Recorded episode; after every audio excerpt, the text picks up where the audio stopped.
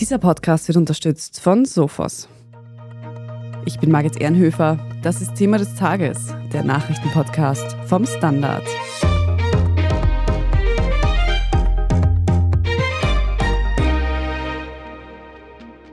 Liegestütze, Klimmzüge und stundenlange Intelligenztests.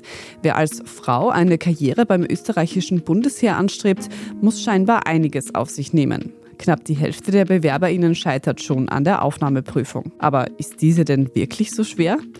Standardredakteurin Sandra Schieder hat einen Selbstversuch gestartet und den Eignungstest beim österreichischen Bundesheer ausprobiert. Ich habe nicht damit gerechnet, dass man da wirklich auf Herz und Nieren geprüft wird. Mit ihr sprechen wir heute darüber, was sie denn dort erlebt hat und warum sich überhaupt so wenige Frauen für eine Karriere beim Bundesheer interessieren. Sandra Schieder, du bist Redakteurin in der Standard Innenpolitik und vor kurzem hast du dich einem Selbstexperiment unterzogen. Du hast den Aufnahmetest für das österreichische Bundesheer ausprobiert. Wie bist du denn überhaupt auf diese Idee gekommen? Das Ganze hat relativ harmlos begonnen, nämlich mit einem Jubiläum.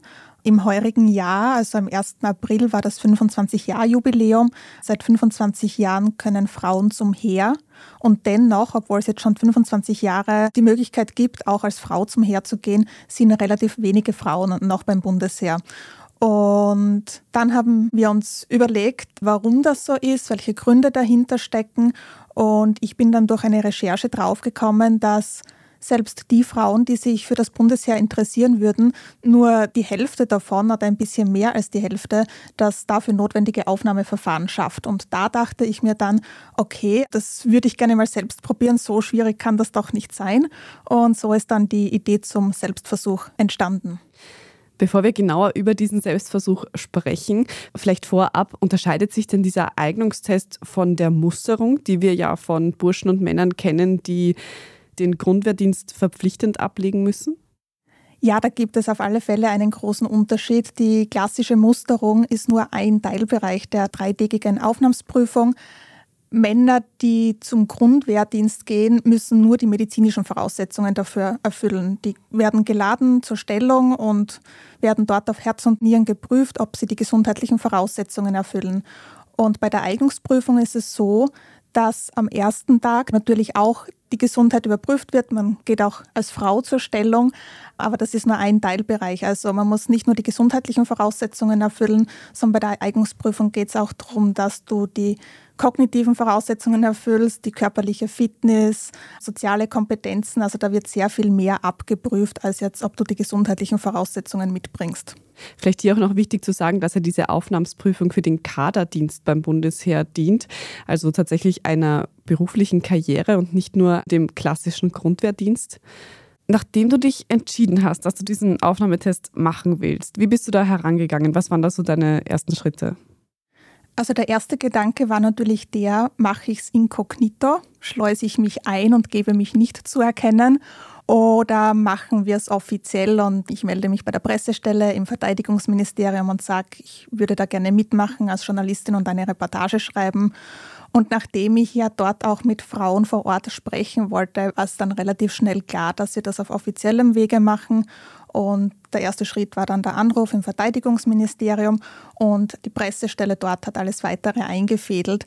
Aber eine wichtige Sache war auf alle Fälle, du musst als Interessentin, Bewerberin, und das musste ich auch, weil ich ja als ganz normale Interessentin bzw. Bewerberin behandelt wurde, eine freiwillige Meldung zum Ausbildungsdienst abgeben. Das musste ich auch machen. Ich bin in dem Fall auf die Maria-Hilfer-Straße. Da gibt es einen Checkpoint des Bundesheers. Checkpoint Mahü heißt der. Und dort habe ich ein Papier unterzeichnet, freiwillige Meldung zum zwölfmonatigen Ausbildungsdienst. Und dort wurde mir dann Gott sei Dank auch gesagt, dass man diese freiwillige Meldung jederzeit und ohne Angabe von Gründen auch wieder zurückziehen kann. Das war für mich auf alle Fälle wichtig zu wissen, denn würde ich die Aufnahmeprüfung schaffen, wäre ja trotzdem nicht mein Ziel gewesen, einen zwölfmonatigen Ausbildungsdienst anzutreten. Genau. Und im weiteren Verlauf gab es dann natürlich weitere Formalitäten, speziell für Frauen, also um an der Eignungsprüfung teilnehmen zu können bzw. zu dürfen, braucht es auch einen gynäkologischen Befund. Also ich musste noch zum Frauenarzt Und sonst halt weitere Formalitäten wie E-Card und Impfpass etc. musste man vorweisen und vorlegen. Jetzt hast du schon gesagt, die ganze Eignungsprüfung hat drei ganze Tage lang gedauert. Kannst du uns da einen groben Überblick geben, was passiert denn an diesen drei Tagen? Also am ersten Tag, das habe ich vorhin eh schon ganz kurz angeschnitten, wird man mal auf die gesundheitliche Eignung untersucht. Das ist der Stellungstag. Der zweite Tag ist dann der anstrengendste und intensivste Tag. Da werden die kognitiven Fähigkeiten, die körperliche Fitness und die sozialen Kompetenzen abgeprüft. Außerdem gibt es einen Deutschtest und einen Englischtest, wobei der Englischtest jetzt kein K.O.-Kriterium ist. Also selbst wenn du in Englisch total eine Niete bist, kannst du trotzdem noch die Eignungsprüfung bestehen. Und dieser zweite Tag geht eben über 24 Stunden hinweg, von 6 in der Früh bis 6 Uhr morgens zum dritten Tag.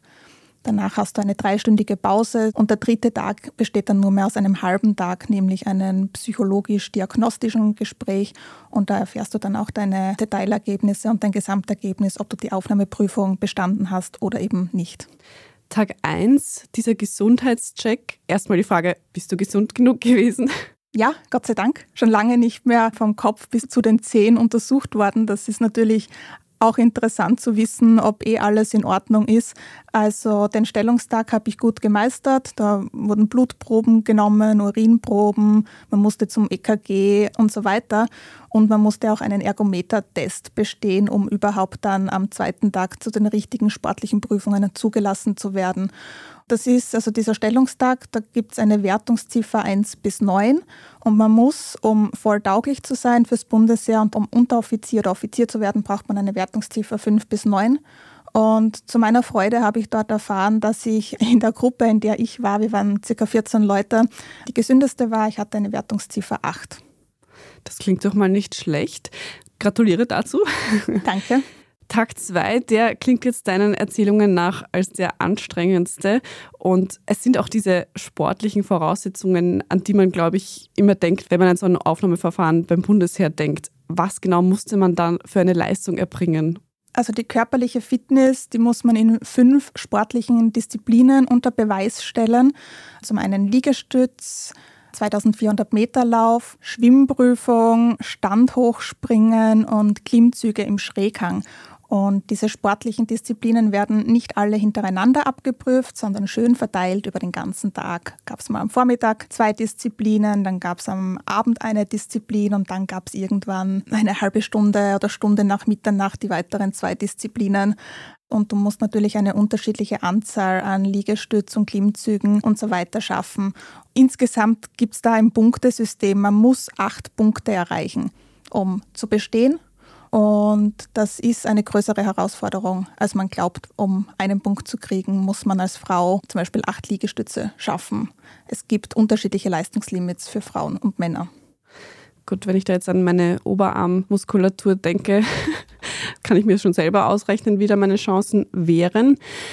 Jetzt hast du schon gesagt, an Tag zwei waren auch diese kognitiven Tests dran. Also wenn ich das jetzt richtig verstehe, war da immer abwechselnd Sport und dann irgendwie das Gehirn wieder dran. Wie ging es dir denn dabei an diesem Tag, der dann eben auch 24 Stunden gedauert hat? Es war wirklich sehr anstrengend. Für meine Verhältnisse sind wir gemütlich in den Tag gestartet, weil das Ganze mit einem Deutschtest begonnen hat. Da verorte ich dann doch vergleichsweise meine Stärken, musste ich ein Bild beschreiben und eine Meinung abgeben zu einem Thema. Da war ich auch am schnellsten fertig und da habe ich mir natürlich sehr leicht getan. Dann ging es mit dem Sport weiter und dann gab es irgendwann ein Mittagessen und nach dem Mittagessen gab es dann den ersten kognitiven Test. Das sind so klassische Computertests, die man auch aus anderen Aufnahmeverfahren kennt. Da muss man Figurenreihen fortsetzen, Steckbriefe auswendig lernen und da wird man dann später zu den Inhalten befragt oder Symbole zählen. Die Aufgaben an sich sind gar nicht so die Schwierigkeit. Die Schwierigkeit ist eher, unter welchem Zeitdruck du die Aufgaben lösen musst. Also das ist fast nicht bewältigbar aus meiner Sicht. Man muss einfach unglaublich schnell sein, nicht nur korrekt vorgehen, sondern auch ein ziemliches Tempo vorlegen. Genau, und nach dem kognitiven Test gab es dann im Laufe des zweiten Tags, da wurden die sozialen Kompetenzen abgeprüft. Da ging es darum, dass du dich vor die Gruppe stellst und eine kurze Selbstpräsentation hältst. Und da musstest du die unterschiedlichsten Einzel- und Gruppenaufgaben lösen.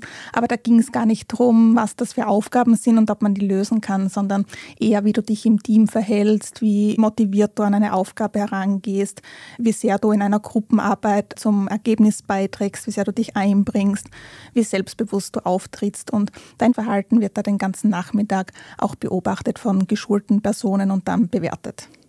Das hört sich extrem fordernd an. Was war für dich dabei das Anstrengendste? Ich kann gar nicht sagen, dass jetzt eine einzelne Aufgabe anstrengend war. Es war einfach sehr anstrengend, dass wir 24 Stunden durchgehend beschäftigt wurden mit Dingen. Da hat man natürlich dann zwischendurch seine Durchhänger, wo man sagt, man mag eigentlich nicht mehr und warum macht man das eigentlich? In meinem Fall habe ich mir diese Frage wahrscheinlich umso mehr gestellt, weil ich ja nicht wirklich zum Heer wollte. Aber es ist nicht die Aufgabe, die mir schwer gefallen ist, sondern dass man 24 Stunden einfach durchgehend beschäftigt ist und keine Ruhepausen hat. Natürlich gab es eine halbe Stunde Mittagessen und am Abend konnte man sich mal irgendwie eine halbe Stunde im Bus auf dem Weg ins Hallenbad nach Linz mal kurz erholen. Aber im Grunde wurdest du wirklich um, 24 Stunden beschäftigt und konntest dich nicht zurückziehen mal für ein kurzes Nickerchen. Du hast gesagt, drei Stunden Pause hat man dann, um sich nach diesem 24-Stunden-Marathon zu erholen. Was kommt denn dann noch auf einen zu am letzten Tag? Am letzten Tag wartet eigentlich nur mehr das psychologisch-diagnostische Gespräch auf dich. Da waren mehrere Militärpsychologinnen und Psychologen vor Ort, die dann quasi sämtliche Ergebnisse, soziale Kompetenzen, kognitive Leistungen, in ihre Bewertung mit einbeziehen, weil die sind es dann auch, die dann bewerten, bist du geeignet, bist du vorübergehend nicht geeignet oder bist du völlig ungeeignet, um zum Bundesheer zu gehen. Was auch in diese Bewertung einfließt, wir mussten am zweiten Tag auch irgendwann eine gute Stunde lang die unterschiedlichsten Fragebögen beantworten und da war ich schon sehr überrascht, was das Bundesheer alles von dir wissen will. Also da geht es nicht nur darum, wo bist du zur Schule gegangen und was hast du gearbeitet, also so klassische Dinge, die im Lebenslauf stehen, sondern du wurdest wirklich auch Dinge gefragt, wie ist dein Verhältnis zu deinen Eltern, hattest du jemals Probleme mit Vorgesetzten, wie ist der Umgang mit Alkohol und Drogen, was machst du, wenn es dir mal nicht so gut geht, was sind deine Bewältigungsstrategien, hattest du jemals Probleme mit der Exekutive oder warst du in Rechtsstreitigkeiten verwickelt. Also man muss das wirklich alles beantworten und sich da völlig durchleuchten lassen. Selbst ich habe bei einer Frage mir gedacht, ob ich da nicht ein bisschen flunkern soll, weil das möchte ich jetzt eigentlich nicht sagen. Habe mich dann aber doch entschieden, die Fragebögen wahrheitsgemäß auszufüllen, weil ich natürlich auch mit meiner Unterschrift bestätige, dass ich richtige Angaben mache. Und diese Antworten, die du da lieferst, dienen natürlich auch den Psychologinnen und Psychologen zur Einschätzung deiner Person und das wird dann auch nochmal thematisiert im psychologisch-diagnostischen Gespräch. Ich werde jetzt nicht nachfragen, bei welcher Frage du überlegt hast. Was ich mich aber schon frage, ist, wie ist denn eigentlich der Umgangston bei so einem Bewerbungsverfahren beim Bundesheer? Herrscht da freundliches Miteinander? Ist das ganz nett? Oder ist es schon eher so, dass da der Offizier mit der Trillerpfeife steht und noch einen weiteren Liegestütz von dir fordert? Also gedrillt wurden wir nicht. Als ich dort war, hat ein Befehlston geherrscht. Und ich glaube, nichts anderes erwartet man sich, wenn man sich in Institutionen des Bundesheers begibt. Ähm, aber wie so oft ist es so, man hat dort mit unterschiedlichsten Leuten zu tun und wie im richtigen Leben auch trifft man auf freundlichere Menschen und nicht ganz so freundliche Menschen und sowas beim Heer auch. Der eine hat ein bisschen einen schärferen Ton angeschlagen, der andere weniger. Aber man kann schon sagen, dass ein Befehlston geherrscht hat. Also gedrillt wurden wir nicht. Wir sprechen jetzt gleich noch drüber, ob Sandra Schieder dieses intensive Bewerbungsverfahren bestanden hat und schauen uns an, wie denn die Situation von Frauen beim Bundesheer allgemein aussieht. Wir sind gleich zurück. Oftmals laufen Cyberangriffe heutzutage unter dem Radar traditioneller IT-Sicherheitslösungen. Threat Hunter entdecken diese verborgenen Angriffe, indem sie verdächtige Aktivitäten und Anomalien analysieren. Da nur wenige Organisationen die richtigen Tools, Mitarbeiter und Prozesse haben, um sich proaktiv vor solchen Bedrohungen zu schützen, bietet Sophos einen Managed Detection and Response Service, kurz MDR. Mehr Infos unter www.sophos.de/mdr. Ich bin Doris Prisching. Und ich bin Michael Steingruber. Und gemeinsam sind wir Serienreif. Das ist der Standard-Podcast über die spannende Welt der Serien. Genau, bei uns erfahren Sie faszinierende Details über House of the Dragon und die Ringe der Macht. Und restlos alles über satanische Spiele in Stranger Things. Wir widmen uns Seriengrößen von Obi-Wan Kenobi bis zu RuPaul. Und zerlegen die neueste Marvel-Serie. Wenn nötig. Serienreif, euer Streaming-Podcast, jeden zweiten Donnerstag eine neue Folge. Sandra, dann lass uns noch allgemeiner über Frauen beim Bundesheer sprechen. Du hast eingangs schon erwähnt, Grund für dein Experiment war eigentlich dieses 25-jährige Jubiläum, dass Frauen überhaupt zum Heer können. Wie viele Soldatinnen gibt es da denn jetzt nach diesen 25 Jahren in Österreich? Sehr wenige. Es waren mit Stand April 2023 640 Frauen. Der Frauenanteil beim Bundesheer beträgt damit 4,3 Prozent. Das ist auch im europäischen Vergleich extrem niedrig und von politischer Seite werden eigentlich 15 Prozent angestrebt. Aber dieses politische Ziel hat man schon sehr lange und dennoch ist der Frauenanteil ein sehr niedriger. Und obwohl der Frauenanteil nach wie vor ein sehr niedriger ist, muss man sagen, er steigt zumindest geringfügig. Also vor zehn Jahren waren es noch 350 Soldatinnen, was einem Anteil von 2,3 Prozent entsprochen hat. Mhm, also zumindest eine leichte Verbesserung da. Was für viele Frauen natürlich wichtig ist, ist, wenn sie zum Bundesheer gehen, was machen sie dort dann? Können Frauen denn dieselben Positionen einnehmen wie Männer? Ja, also damit wirbt das Bundesheer ja auch, dass Frauen exakt dieselben Chancen haben, genau dasselbe werden können, dasselbe machen können und vor allem auch zum selben Gehalt. Und dennoch ist es so, also es gibt ja Offiziere und Unteroffiziere und die meisten Frauen beim Bundesheer sind noch immer als Unteroffiziere tätig. Und bei den Offizieren gibt es genau zwei Frauen, die den Dienstgrad Brigadier bekleiden. Das ist der vierthöchste Dienstgrad, da gibt es zwei Frauen. Und es gibt noch drei höhere Dienstgrade und die werden nicht von Frauen bekleidet weil wir eingangs auch über den Grundwehrdienst gesprochen haben. So etwas gibt es dann aber nicht für Frauen, oder? Dass sie nur dieses halbe Jahr dort bleiben und dann auf Einberufung warten. Doch, seit kurzem gibt es das, seit 1. April. Das ist auch eine politische Maßnahme, wodurch man den Frauenanteil beim Heer heben möchte.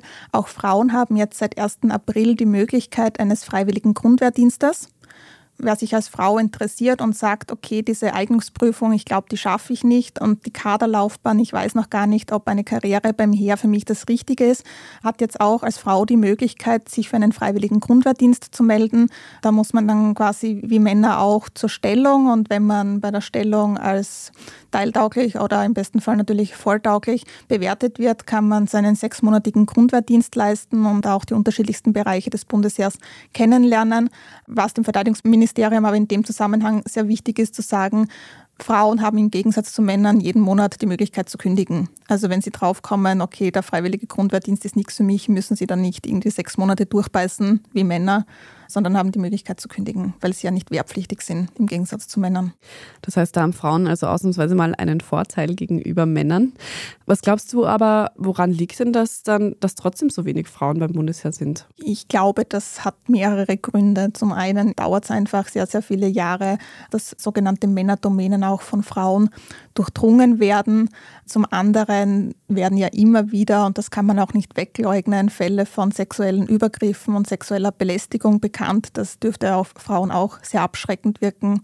Ein dritter Grund wird wahrscheinlich auch sein, wie alle anderen Bereiche hat auch das Heer mit einem Fachkräftemangel zu kämpfen.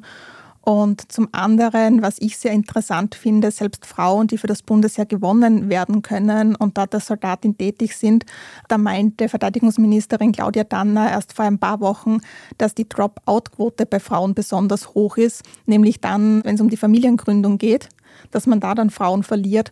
Und da möchte man jetzt auch seitens des Heeres Anstrengungen unternehmen, um bessere Möglichkeiten der Vereinbarkeit von Familie und Karriere zu gewährleisten und dass zum Beispiel Kinderbetreuungsplätze weiter ausgebaut werden etc., damit eben Frauen dem Heer nicht in so einer für sie wichtigen Phase des Lebens dann abhanden kommen, sondern dass man diese Frauen auch im Heer halten kann. Apropos Dropout, Kommen wir nochmal zur Eignungsprüfung. Du hast vorhin gesagt, 14 Personen waren das insgesamt, mit denen du dort diese Prüfung gemacht hast. Und um es nochmal auf den Punkt zu bringen, das war eben die Eignungsprüfung für eine Kaderlaufbahn. Das heißt, die gilt sowohl für Männer als auch Frauen. Diese Eignungsprüfung, waren denn noch andere Frauen mit dir an diesem Prüfungstag?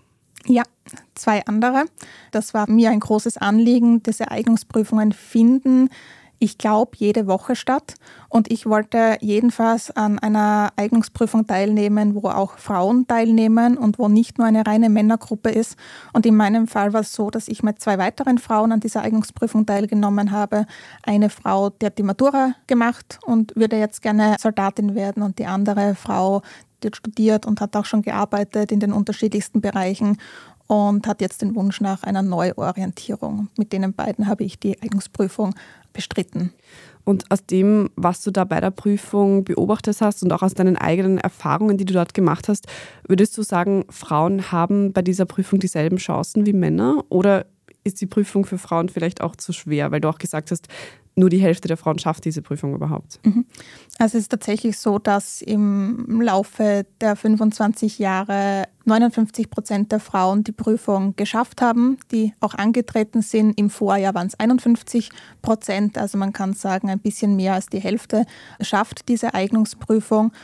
Und was deine Frage jetzt konkret betrifft, das ist ein zweischneidiges Schwert. Also ich weiß, es gibt Diskussionen darüber, ob der sportliche Teil für Frauen nicht zu schwierig ist, beziehungsweise eher auf Männer zugeschnitten ist. Jetzt gelten zwar unterschiedliche Leistungslimits für Männer und Frauen. Also Männer müssen wesentlich mehr Liegestütze oder Klimmzüge schaffen, als das bei Frauen der Fall ist. Und dennoch gibt es schon kritische Stimmen, die sagen, dass dieser sportliche Teil eben sehr, sehr für Männer zugeschnitten ist. Andererseits habe ich aber wieder mit weiblichen Soldatinnen gesprochen, die sagen, das muss unbedingt so sein, weil im Arbeitsalltag hast du es dann auch nicht leichter als Männer und es bringt dann halt nichts, wenn du dich als Frau wählst, weil du gewisse Dinge nicht so beherrschen musst wie Männer. Also das ist eine Diskussion, die geführt wird, ob der sportliche Teil ja nicht etwas diskriminierend für Frauen ist. Aber da gibt es die unterschiedlichsten Meinungen dazu. Da kann man wahrscheinlich länger darüber streiten. Jetzt abgesehen von den unterschiedlichen Leistungen, die Männer und Frauen erfüllen müssen, hattest du denn das Gefühl, dass Frauen vielleicht auch anders behandelt wurden bei dieser Aufnahmsprüfung oder gab es da keine Unterschiede? Man wusste dort ja, dass ich Journalistin bin das, glaube ich, muss man immer vorausschicken. Also man kann nicht beurteilen, wie Frauen behandelt werden, wenn jetzt nicht gerade eine Medienvertreterin an einer Eignungsprüfung teilnimmt. Grundsätzlich heißt es ja, dass Sexismus noch immer zum Alltag beim Bundesheer gehört um das objektiv beurteilen zu müssen, müsste ich mich wahrscheinlich inkognito einschleusen lassen und meine Erfahrungen bzw. Beobachtungen machen. In meinem Fall hätte ich jetzt keine Unterschiede wahrgenommen, dass Frauen in irgendeiner Form anders behandelt werden als Männer. Dann kommen wir jetzt zur Frage aller Fragen. Hast du denn den Aufnahmetest bestanden und wirst du uns vielleicht sogar für ein Leben in der Kaserne hier verlassen? Nein, ich habe nicht bestanden. Mein Gesamtergebnis war vorübergehend nicht geeignet. Man kann diese Prüfung ein zweites Mal machen, ein drittes Mal nicht, aber ein zweites Mal hat man die Möglichkeit. Ich hätte die Möglichkeit, in zwölf Monaten wieder anzutreten. In der Regel Menschen, die nicht völlig ungeeignet sind, werden nach zwölf, 24 oder 36 Monaten zum Wiederantritt geladen. In meinem Fall hat man sich, so hat man es mir quasi gesagt, den niedrig möglichen Entwicklungszeitraum ausgewählt, weil man glaubt, dass ich in einem Jahr meine Defizite, die ich noch habe, locker ausgleichen könnte. Zum einen habe ich die sportliche Prüfung in zwei von fünf Disziplinen nicht bestanden, nämlich bei den Liegestützen und bei den Klimmzügen. Da hat man mir dann einen Trainingsplan angeboten, ähm, damit ich in einem Jahr da auf diese Limits komme und diese Leistungslimits erreiche. Zum anderen habe ich auch die kognitiven Tests nicht bestanden. Da hat man mir erklärt, dass ich zwar die Aufgaben korrekt gelöst habe, aber für eine Heereskarriere zu langsam und ich muss jedenfalls an meiner Schnelligkeit üben. Und warum man sich bei mir entschieden hat, dass ich in zwölf Monaten wieder antreten kann, hat damit zu tun, dass ich in der sozialen Kompetenz 100 von 100 Punkten erreicht habe, also die volle Punktzahl. Und man hat mir erklärt, wenn ich wirklich zum Hergehen möchte und da die entsprechende Motivation mitbringen würde und nicht in meiner Doppelrolle als Journalistin vor Ort gewesen wäre, dass ich locker auch die kognitiven Tests bestanden hätte. Aber ich war einfach zu sehr abgelenkt, auch von meiner Arbeit als Journalistin. Man muss sich da halt wirklich reindigern und eine Geschwindigkeit an den Tag legen. Und man glaubt, dass ich das schaffen würde, wenn ich ordentlich motiviert wäre und nicht ja, in meiner Doppelrolle dort gewesen wäre. Dann abschließend vielleicht noch, was konntest du denn aus diesen doch herausfordernden, strapazierenden drei Tagen mitnehmen für dich? Ich konnte vor allem für mich mitnehmen, dass man offenbar doch ein bisschen mehr können muss, um zum Heer zu gehen, als ich das ursprünglich dachte. Also ich habe nicht damit gerechnet, dass man da wirklich auf Herz und Nieren geprüft wird. Meine Vorstellung war, okay, man muss halt in die Kraftkammer gehen und dann ist man fürs Heer geeignet. Aber dass da wirklich soziale Kompetenzen, Intelligenz etc. abgeprüft wird, damit habe ich nicht gerechnet. Und mein zweites Learning ist schon, dass ich der Meinung bin, dass die Aufnahmeprüfung auf jeden Fall zu bestehen ist, wenn man sich da ordentlich darauf vorbereitet. Ich bin ja völlig unvorbereitet in dieses Testverfahren gegangen. Ich glaube, niemand, der das wirklich will, würde komplett unvorbereitet daran teilnehmen. Und wenn man das wirklich möchte, also es sind jetzt keine unüberwindbaren Hürden, die man jetzt gar nicht schaffen kann. Das ist schon ein Learning für mich, dass diese Eignungsprüfung schon schaffbar ist, wenn man sich darauf vorbereitet. Also hier vielleicht auch ein bisschen Motivation an mögliche Zuhörerinnen, die überlegen, eine Karriere beim Bundesheer einzuschlagen. Mit der richtigen Vorbereitung ist es auf jeden Fall möglich. Auf alle Fälle. Vielen Dank, Sandra Schieder, dass du dieses Experiment erstens mal auf dich genommen hast und dass du uns hier im Podcast darüber berichtet hast. Sehr gerne. Schönes Wochenende. Ja, und bevor wir ins Wochenende starten, gibt es gleich noch den Meldungsüberblick. Darin sprechen wir heute über das aktuelle G7-Treffen in Japan und ein brisantes Video zum Umgang mit Geflüchteten, das der New York Times zugespielt wurde. Wenn Sie unsere journalistische Arbeit vielleicht unterstützen möchten, dann können Sie das ganz einfach mit einem Standard-Abo tun. Alle Infos dazu finden Sie auf abo.derstandard.at oder wenn Sie den Podcast über Apple Podcasts hören, dann können Sie dort für ein Premium-Abo bezahlen und Thema des Tages auch ganz ohne Werbung hören. Wir freuen uns jedenfalls über Ihre Unterstützung und auch wenn Sie dranbleiben, wir sind gleich zurück. Oftmals laufen Cyberangriffe heutzutage unter dem Radar traditioneller IT-Sicherheitslösungen. Threat Hunter entdecken diese verborgenen Angriffe, indem sie verdächtige Aktivitäten und Anomalien analysieren. Da nur wenige Organisationen die richtigen Tools, Mitarbeiter und Prozesse haben, um sich proaktiv vor solchen Bedrohungen zu schützen, bietet Sophos einen Managed Detection and Response Service, kurz MDR. Mehr Infos unter www.sophos.de/mdr. Frisst die Inflation mein Erspartes auf? Soll ich mein Geld in Aktien stecken? Und wie funktionieren eigentlich Kryptowährungen? Ich bin Davina Brumbauer. Ich bin Helene Dallinger. Und ich bin Max Leschanz. Im neuen Standard-Podcast Lohnt sich das? sprechen wir über alles rund ums Thema Geld und Geldanlage. Wie man in Aktien investiert, ob der Traum vom Eigenheim noch realistisch ist und was genau hinter einem NFT steckt. Im Gespräch mit ExpertInnen gehen wir jede Woche diesen und vielen weiteren Fragen auf den Grund. Lohnt sich das? Der Standard-Podcast über Geld findet ihr auf der Standard.at, auf Apple Podcasts, auf Spotify und überall, wo es Podcasts gibt.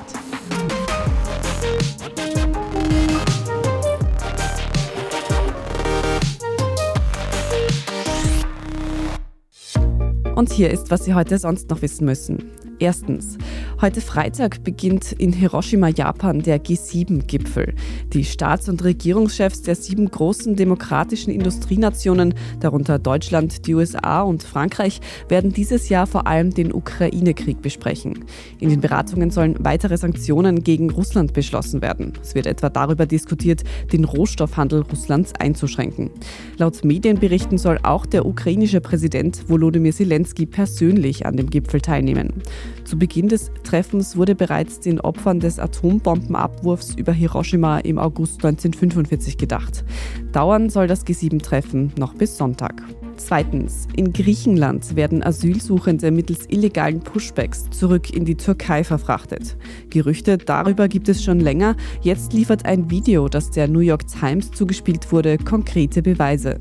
Zu sehen ist darin, wie Geflüchtete auf der griechischen Insel Lesbos von vermummten Menschen entführt, auf ein Boot der griechischen Küstenwache verfrachtet und dann an der türkischen Seegrenze auf einer aufblasbaren Rettungsinsel ausgesetzt werden.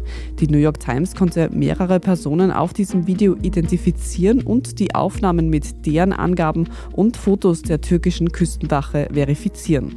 Oft werden diese Rettungsinseln von der türkischen Küstenwache aufgegriffen, in manchen Fällen enden die Aussetzungen aber tödlich. Wer genau hinter diesen illegalen Praktiken steckt, das ist noch unklar. Jedenfalls dürften die Auftraggeber aber mit der griechischen Küstenwache kooperieren. Reaktionen seitens der griechischen Regierung gibt es derzeit noch keine. Aus der EU-Kommission heißt es, man werde sich mit der Regierung kurzschließen. Immerhin unterstützt die EU das griechische Flüchtlingswesen in Millionenhöhe. Drittens, in der norditalienischen Adria-Region Emilia-Romagna ist es diese Woche aufgrund des Dauerregens zu starken Hochwassern und Überschwemmungen gekommen. Die Landwirtschaft und Viehzucht in der Region haben schwere Schäden erlitten. Auch zahlreiche Gemeinden stehen unter Wasser. Über 10.000 Menschen mussten evakuiert werden und mindestens 14 Menschen sind ums Leben gekommen. Die italienische Regierung hat für die nächste Woche eine Ministerratssitzung geplant, um über Hilfsmaßnahmen für betroffene Gebiete zu sprechen. Auch einige Balkanstaaten sind von Überschwemmungen betroffen. Und viertens, wenn Sie jetzt noch nicht genug von Standard-Podcasts haben oder auch Inspiration fürs Wochenende brauchen, dann hören Sie am besten die neue Folge Edition Zukunft. Da besprechen unsere Kolleginnen, was das neue UN-Plastikabkommen bringen kann. Jährlich landen nämlich rund 14 Millionen Tonnen Kunststoff im Meer. Außerdem trägt die Produktion von Plastik zur Erderhitzung bei. Dieses UN-Abkommen soll hier nun gegensteuern. Und ab morgen hören Sie dann in unserem Schwester-Podcast beziehungsweise wertvolle Tipps einer Wedding-Plannerin.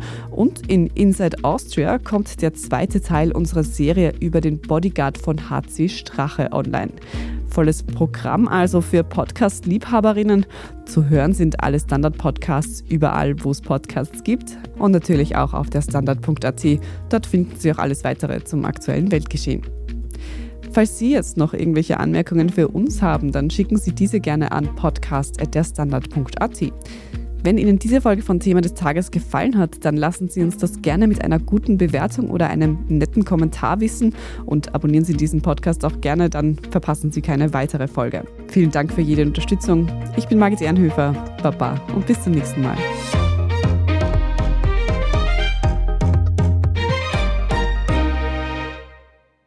Oftmals laufen Cyberangriffe heutzutage unter dem Radar traditioneller IT-Sicherheitslösungen. Threat Hunter entdecken diese verborgenen Angriffe, indem sie verdächtige Aktivitäten und Anomalien analysieren.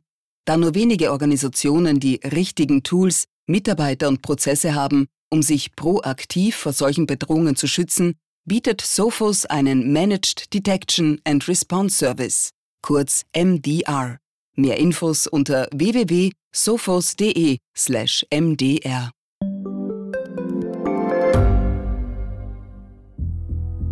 Was ich nicht nachvollziehen kann, ist, warum an jedem Unrecht immer ich schuld sein soll. Ein Korruptionsskandal jagt den anderen. Österreich hat in den letzten 30 Jahren viel über Klimaschutz gesprochen, aber zu wenig getan. Die Politik verschläft die Klimakrise. Die Behörden haben alles richtig gemacht. Fehler vergisst man, statt daraus zu lernen. So sind wir nicht. So ist Österreich einfach nicht. Aber wie ist Österreich dann? Das wollen wir bei Inside Austria herausfinden. Wir blicken auf die großen österreichischen Skandale. Von Ibiza bis Ischgl. Wir wollen wissen, wer dafür in der Politik die Verantwortung trägt. Und wir schauen genau hin, wo Österreich über seine Grenzen hinaus mitmischt. Vom Wirecard-Skandal bis zum Ukraine-Krieg. Das ist Inside Austria von Standard und Spiegel. Jeden Samstag eine neue Folge, überall, wo es Podcasts gibt.